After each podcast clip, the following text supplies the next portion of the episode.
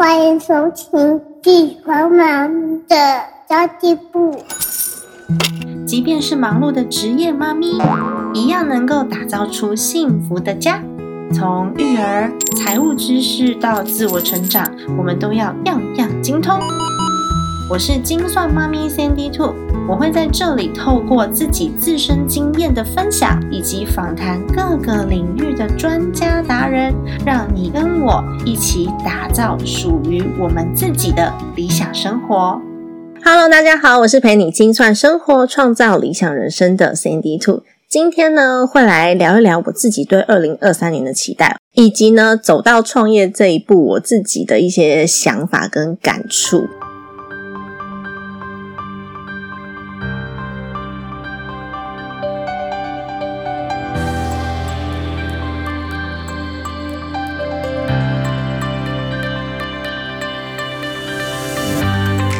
真的超级神奇的，已经十一月多了，也就是说，我从二零二零年离职到现在，快要三年了。然后我活得很好，而且我活得越来越开心。那比上班的时候，那个心情上面是很开阔的，然后家庭是更和谐的，而且经济状况是更好的。而且原本没有什么理想的我，找到了自己的理想，诶不知道，就觉得好像失去了上一份工作一点也不可惜的感觉。所以真的，大家只要把自己准备好了，任何的。事情发生，我们有最好的状态去应对，我觉得就是最棒的事情了。那么呢，一开始我想要先讲一讲的，不是明年的期待，明年期待我待会再说。我一开始我想讲的是，最近的股市真的很有趣，诶人家都说币圈一天，股市十年。我觉得最近的股市真的不遑多让。我不知道大家是赔还是赚啊？就是上个礼拜我在跟我家人聊天的时候，就是才聊到说，因为呃有周遭的朋友是谁，我。就不好意思说了，就周遭的朋友，他在股市下跌的时候，就是前几周就觉得哈天啊，太恐慌了，因为他自己进到市场的这个资金是大概一千多万。但坦白说呢，一千多万这个数字不是个问题，问题是这个数字在他的资产比例里面占的比例太高了，也就是他几乎所有的资金都放进股市里面。那当然会很慌张啊！如果说股市是下跌的话，一跌跌个十年，那怎么办啊？这十年日子要怎么过？所以呢，他就在下跌的时候止损，然后赔了大概四百多万，很恐怖，对吧？那据说呢，他前两年赚了非常多的钱，因为他很专注在短线交易，然后他都去买那个什么疫苗股。那种呃航运股，所以前两年赚了很多钱，但是在这一次就几乎是全部赔回去了。所以跟大家说，如果你短期投资绩效操作的很好，不代表你永远绩效都这么好。所以这一次的这个波段呢，有人因此大赚百分之三十、百分之五十，那有人呢真的赔得很惨，因为你不知道会发生什么事。尤其美国一直喊升息嘛，所以呢，我真的觉得股市要赚钱哦，它不是经济学，它真的是心理学。因为如果我刚刚说赔四百多万的那个朋友，他把股票再多放一个多礼拜，他就大赚了，因为是上个礼拜五的时候突然反转嘛。所以你明明你就知道这个道理很好懂啊，不能在低点出啊。但是你只要连跌一个几天，你就觉得哦心里很慌张，然后不知道还会不会再继续跌下去。这个未知，你不知道会发生什么事才是大魔王。所以止损是什么概念？止损是明明知道尘埃落定之后呢？结果是亏损，但也好过每天心惊胆跳的这个心脏真的受不了。虽然台湾人非常喜欢聊股票，股票根本就社交圈热门议题 Top One 啊，大家都在聊股票啊，我觉得很有趣啦。不过如果你是做长线投资的话，就是股票真的没有那么多好聊的点。因为长线真的就是投资一间公司，或者是呃一个产业，甚至是一个国家的长期发展，所以这个短期就真的没有什么东西好聊。所以我们现在就很无聊啊，对不对？涨回来了就哦，涨回来了，好啊。那但我也觉得很有趣，就可以去听听看别人的想法。最近呢，也有学员在群组里面有问到说，诶他买的这个 S M P 五百是 V O O。买的时候买进是三百三十六块，现在已经三百六十六块了，它该不该继续定期定额？那这通常呢，要回去看一下你对这个工具的熟悉度，你到底了不了解它？因为 S M P 五百，我自己也是买 Vanguard 这一支，所以呢，我自己知道我进场的时候它是两百六十块，那一直买买买买买买到呢，它最高的时候好像是四百三还是四百四，所以相较于最高点来说，现在是低点，可是相较于我进场的时候，现在是高点，那你到底要不要买呢？所以我永远不可能期待说，哦，这个 S M P 五百 Vanguard V O O，我要等到那个回到我进场的时候的价钱两百六，我才要买。哎，现在跌到两百六，天哪，那股市会有多惨呐？不要说不可能哦，我们不希望它发生，所以不可能在期待说，哦，它要在我进场的那个价格我才要买，因为其实进场那个价格只是为你下了一个定锚。但如果你够清楚这个工具，还有你够清楚的去了解它有可能的走向跟它的历史数据的话，或许你就不会因为这个定锚，然后让你觉得哇天哪，很犹豫，不敢再继续执行自己原本设定好的计划。那么这次呢？虽然美国上一次在升息的时候暂时稳住通膨了，所以本来要升息的这个消息就被暂时稳住了，导致呢股票有一点点的复苏。那不代表股市永远反映的是未来，而且是很乐观的未来。那现在还没有发生，因为现在经济还没有复苏，经济尚未明朗，只是暂时的。稳定住了，所以其实我觉得最好的结果就是，哎，稳定小幅度的震荡个几年，不要大幅度震荡哦，小幅度震荡个几年，一直到我们哎经济明朗的稳定下来之后呢，哎，它就会在起涨。但是要几年，我真的不知道，没有人算得出来。所以我真的很认真的告诉大家，我觉得现在这个时间点。排除有可能发生什么政治议题呀，或者是突如其来又来一个嗯没有办法预见的疾病啊这一类我们没办法预估的事情。以过去的数据来说，还有那个整体的经济来看，我觉得现在的时间点呢，玩美股真的是最佳时间点。这几年来说啦。这时间点还不错，所以如果大家不想要什么风里来雨里去的，只想要跟我一样坐享小资长期投资，然后家庭主妇稳稳的让自己的资产保值，并且呢可以享受一下这个复利的威力的话呢，可以推荐大家赶快去报名《聪明主妇》这堂美股课程哦。我们十二月一号的时候会告诉大家如何。简单操作，那最重要的还是要告诉大家，你做的这些工具究竟是为了什么？去坚定你的信心，因为你如果不了解工具的话，就像我刚刚讲的前面两个案例啊。第一个案例呢，他其实是把自己所有的资产都放进去了，所以心里面造成的压力过大，导致于他没有办法理智的去下决策。那第二个案例呢，是因为市场新手嘛，我们对于市场现在目前什么样子的范围是合理的，什么样子的范围是不合理的。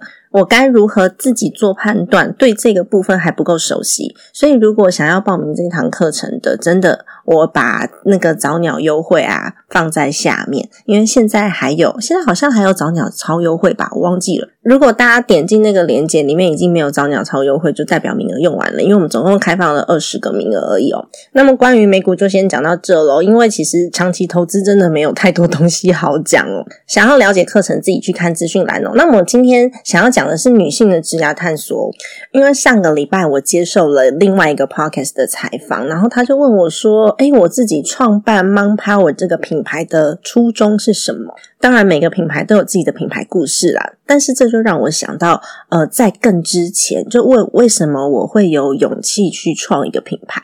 我之前每次都回答大家说，呃，我想要让更多的女性获得幸福，然后财务安全、心灵自由。但仔细想想到最初哦，我其实也没什么特别冠冕堂皇、特别厉害的创业初衷。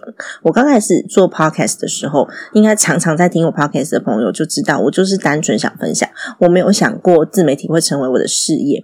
但是到最后呢，因为有听众。后来有了学员给我回馈，然后呢，我真的我自己觉得我被陪伴，然后我被支持了，不是我陪伴或支持别人哦，是大家给了我支持，然后开始觉得我有。信心好像做一些什么事情，然后有了一些使命感，我 自信心之后就有了使命感，所以我更有勇气去创造我自己的舞台。但这也源自于，其实我从头到尾都没有放弃过我自己，我始终相信我是可以更好的。所以呢。当我有这个机会，就是大家给了我这个机会的时候，我就决定把它把握住，然后把它放大。既然我可以做到，那我可不可以做到更好？于是有了 Manpower 这个品牌的产生。因为我想要做一个以幸福生活为前提、财务安全为主要核心的一个永续学习的第一大社区，而且我相信现在人是需要一份工作，再加上。一份专业能力的，所以，我们如果像以往只有一份工作，我只做一件事，只有一个身份，已经不太符合现代人的自我期待了。如果说我们可以帮助妈妈们建立自己的舞台，暂时没有经验没有关系。如果身边是有人可以陪伴，然后有办法有一个系统学习，然后呢，透过大家合作。来创造出一个舞台的话，那真的很棒。所以，于是我们的妈咪财务长计划就这样开始了。那现在呢，的确也有八十多位学员，然后只有两位是男生，然后呢，八十几位女生，真是太妙了。那一起学习的情况之下，我们真的可以互相去杠杆彼此的能力。那其实我觉得，大家不管你现在的状态如何，首先你就是先把自己的财务焦虑给消除掉。透过财务整顿，让你的财务焦虑给消除掉。接着呢，你在自己现阶段可以去调配的情况之下呢，一定要自我提升，找到另外一个可以创造收入的方法。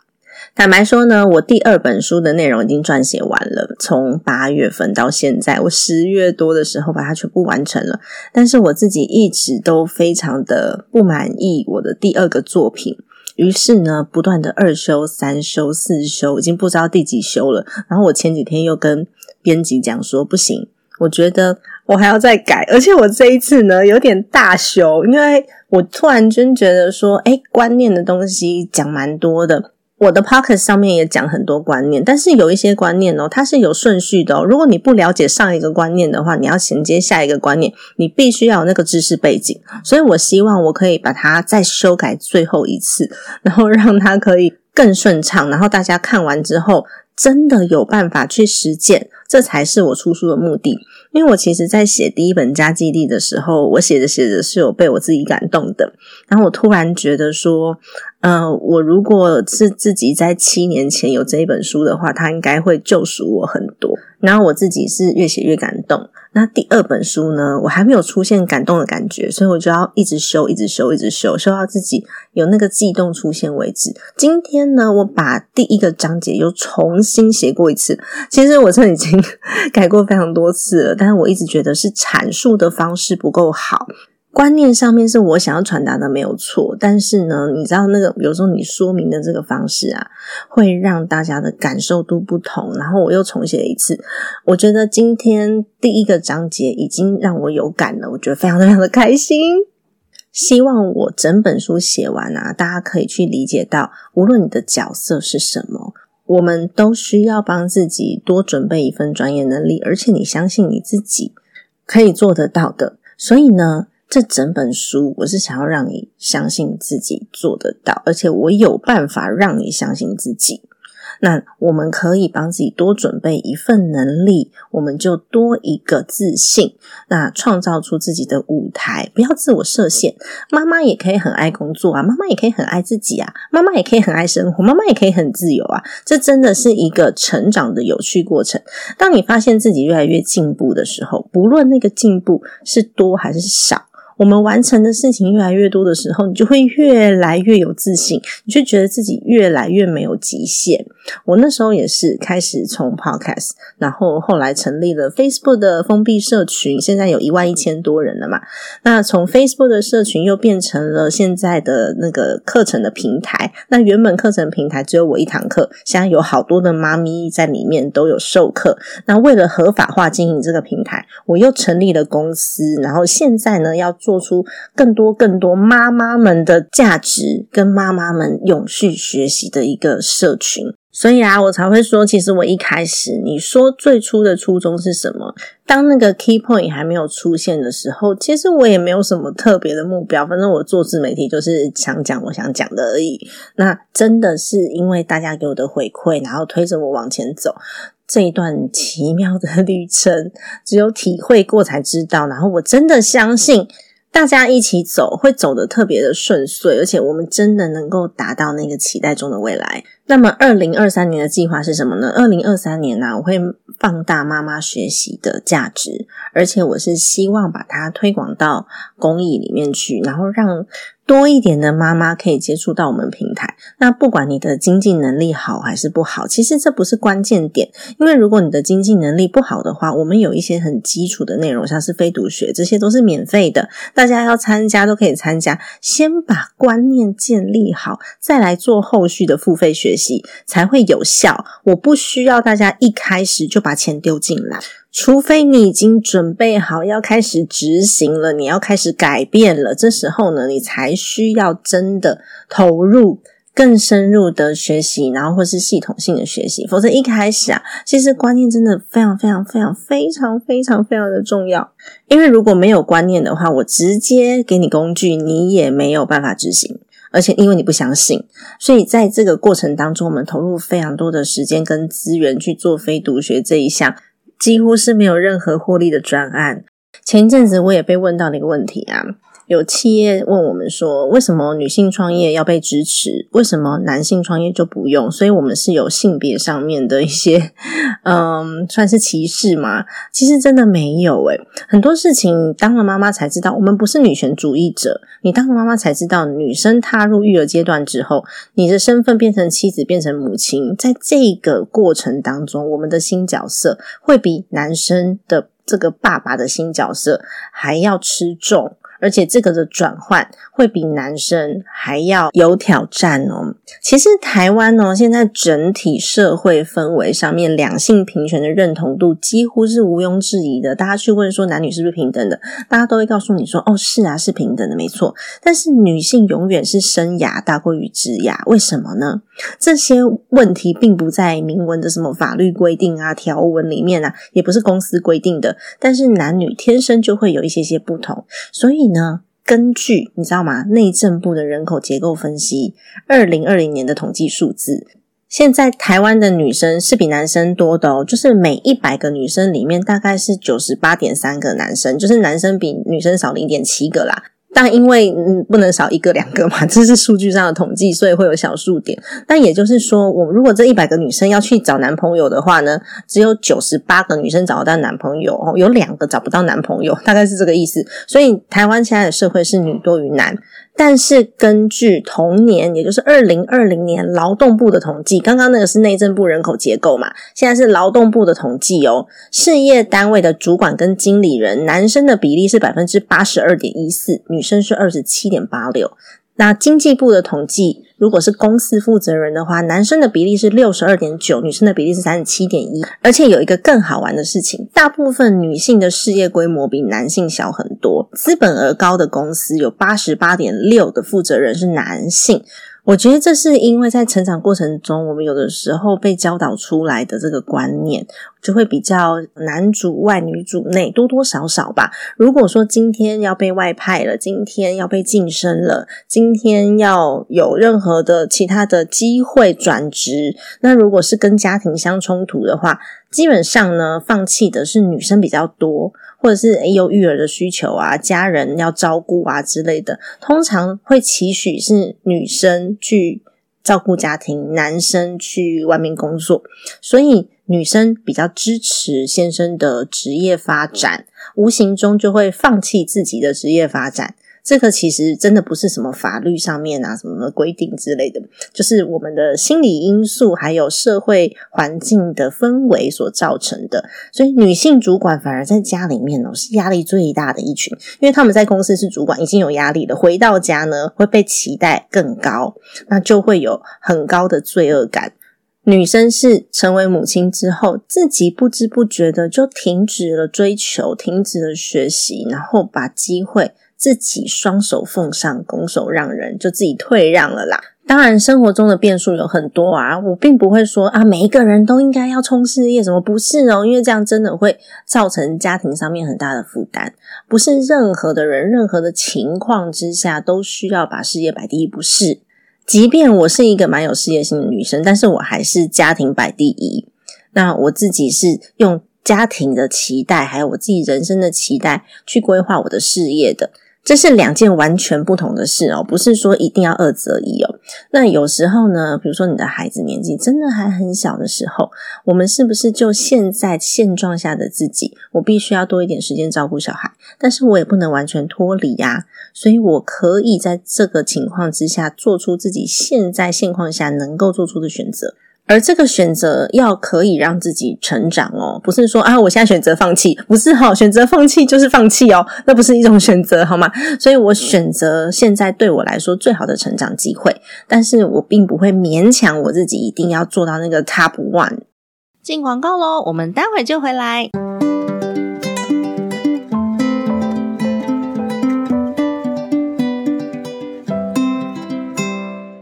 读学计划是我们为妈咪们创造出来的专属晚读时光。我们每个月呀都会有两次的线上免费非读学的活动。我们透过孩子睡着之后的一个小时。我们来读一本好书，讨论一个议题，或是呢，请妈妈达人们来分享自己个人的专业，甚至我们会请到专业讲师来分享一些妈咪们会在意的一些议题哦。那在这一个小时之内呢，我们一起学习，共同来分享，让你不再一个人面对生活与家庭的责任与挑战哦。更棒的是，这样的资源呢，我们是免费开放出来给大家的。那么之前我们讨论过几个主题哦，例如塔木德的亲子财。财富课以及准妈妈如何看懂新生儿保单，那也有请到特教老师来告诉我们如何培养孩子自己玩，能教出主动力和自律力的能力。要如何读对书，才能让我们把书中的能力应用在自己生活上，让自己的收入越来越高？以及如果有财务冲突的话，夫妻要如何开始沟通理财？这么多的主题，我们都是开放出来免费让大家学习的。如果你想要观看我们过去所有主题的回放，并且获得讲师用心准备的简报的话，欢迎赞助我们的非读学计划，我们一起陪伴彼此前进，我们一起成为孩子最棒的榜样以及人生的导师哦。相关资讯请参考资讯栏位喽。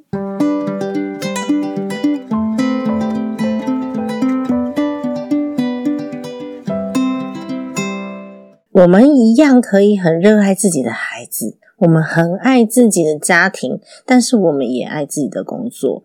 如果说你的另外一半他也爱你，他就会支持你现在可以让你快乐的一切。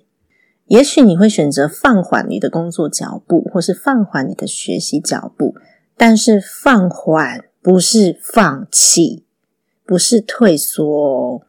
所以，如果我们拥有一个妈妈永续学习的社群，这个社群里面大家都有同样的观念，所以我们可以互助合作。举个例来说，现在也有一些我自己的学员刚好住在我家附近，所以我们就可以一起带小孩。只要一个妈妈带小孩出去玩，其他人都可以去做自己的事情。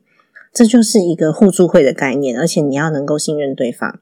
那在学习场合里面也是一样会发生像这样子的事情。然后我们可以一起带着孩子露营。或是不要露营出去玩好了。那有一个定点可以坐下来，其实妈妈们互相交流是有品质的交流哦，不是说哦我很累，然后呢已经柴米油盐酱醋茶了，这个生命没有其他的期待的那一种交流，而是有品质的交流，交流我们的事业，交流我们的工作，交流我们的学习，交流我们如何突破自我，然后小孩呢就放飞哦，大家去玩，这是我自己最期待现在可以做到，我们所谓妈妈有。就是妈妈朋友的意思啊，那日本来的一个词，妈妈有的一个场景，是我自己所期待的。那也希望我二零二三年可以朝这个计划继续前进，把妈妈有这个计划真的把它做起来。那么呢，因为今年花了一整年的时间，有一点小小小小小小小规模，就是有几百个学员了。我们没有办法像那种撒广告的这种做法，因为之前有一个学员问我说：“哎，为什么我们在做课程的这个拍摄品质好像没有那些很厉害的老师拍摄品质那么好，但是价钱卖的差不多？”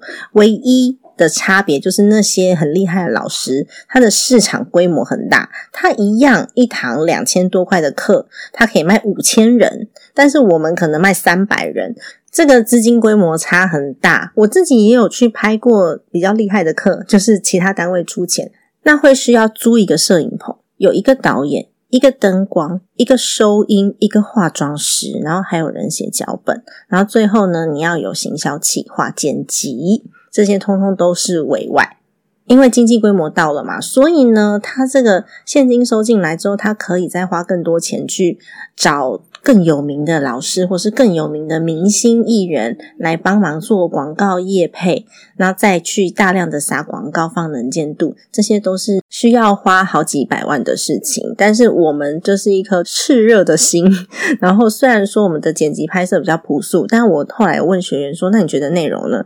他说：“内容很好，甚至呢，我们愿意讲的更多，那就好了啊，对吧？”所以其实我们的差异在这里啦。所以我觉得明年最重要的是刚刚讲到。的妈妈有的这个计划，那还有我我讲说，诶达到了一个一定的小小的规模，所以我想要做是学员的深化沟通，也就是说呢，之后只要是我们的学员，你可能会更长的见到我，或是我会有更多的资源在既有的学员身上。因为只有大家都真的学到，真的产生改变了以后，我们的口碑才会好。如果说我没有办法达到那个巨大的经济规模，一次好几千人来上我的课这种经济规模的话，我就必须要把深度做深。然后让大家有实质上的收获，这就是我明年的大方向，来跟大家报告一下。今天讲的这内容稍微比较散一点哦，让大家实际在感受面上面提升，然后让价值感提升。而且我希望是一个夫妻可以共学的环境。假设夫妻有你们的观念越接近，就是越能够顺畅的沟通自己的未来。我举个例来说好了，我十一月十三号是我十周年的结婚纪念日，那那天我跟我先生两个人去看了一个午夜场的《黑豹二》。那因为呢，呃，刚上映，那再加上信义区可能晚上超级热闹，年轻人非常多，都买不到票啊，所以只买到午夜场，然后是一个半小时之后。我想说，天哪，我们要去哪里呢？因为路上很多店都关了呀，剩下一些夜店。我跟我先生两个人就走路走走走超远的，走到一间 Seven Eleven 去喝饮料，然后我老公还买那个买一送一的，他就跟我讲说，哎，你看。三十九块两瓶，然后我就笑了一笑，想说对嘛，我们就没有在微秀附近买啊，不然的话那边就是随随便便一个饮料都是七十八十，甚至你要进店里面喝，可能要一百二、一百三之类的。我们两个就边一边聊天，然后一边散步，一边喝饮料，像相视而笑。那我就不会因为哎结婚纪念日，你请我喝这什么东西啊？三十九块的饮料，就我们就比较不会。因为这样去吵架，反而就那个气氛是非常好的，这就是。彼此的共识有达到的时候，可以营造出来的一个美好的气氛。所以，我们也希望，如果说你的另外一半一起学习，那真的会非常非常棒。所以，再跟大家提醒一次我们的财务长计划，另外一半如果要来，是不收学费的。OK，那么今天的节目就先到这边结束啦。家庭理财就是为了让生活无虞，分享这期节目，让更多的朋友透过空中打造属于自己幸福的家。我们下期见，拜拜。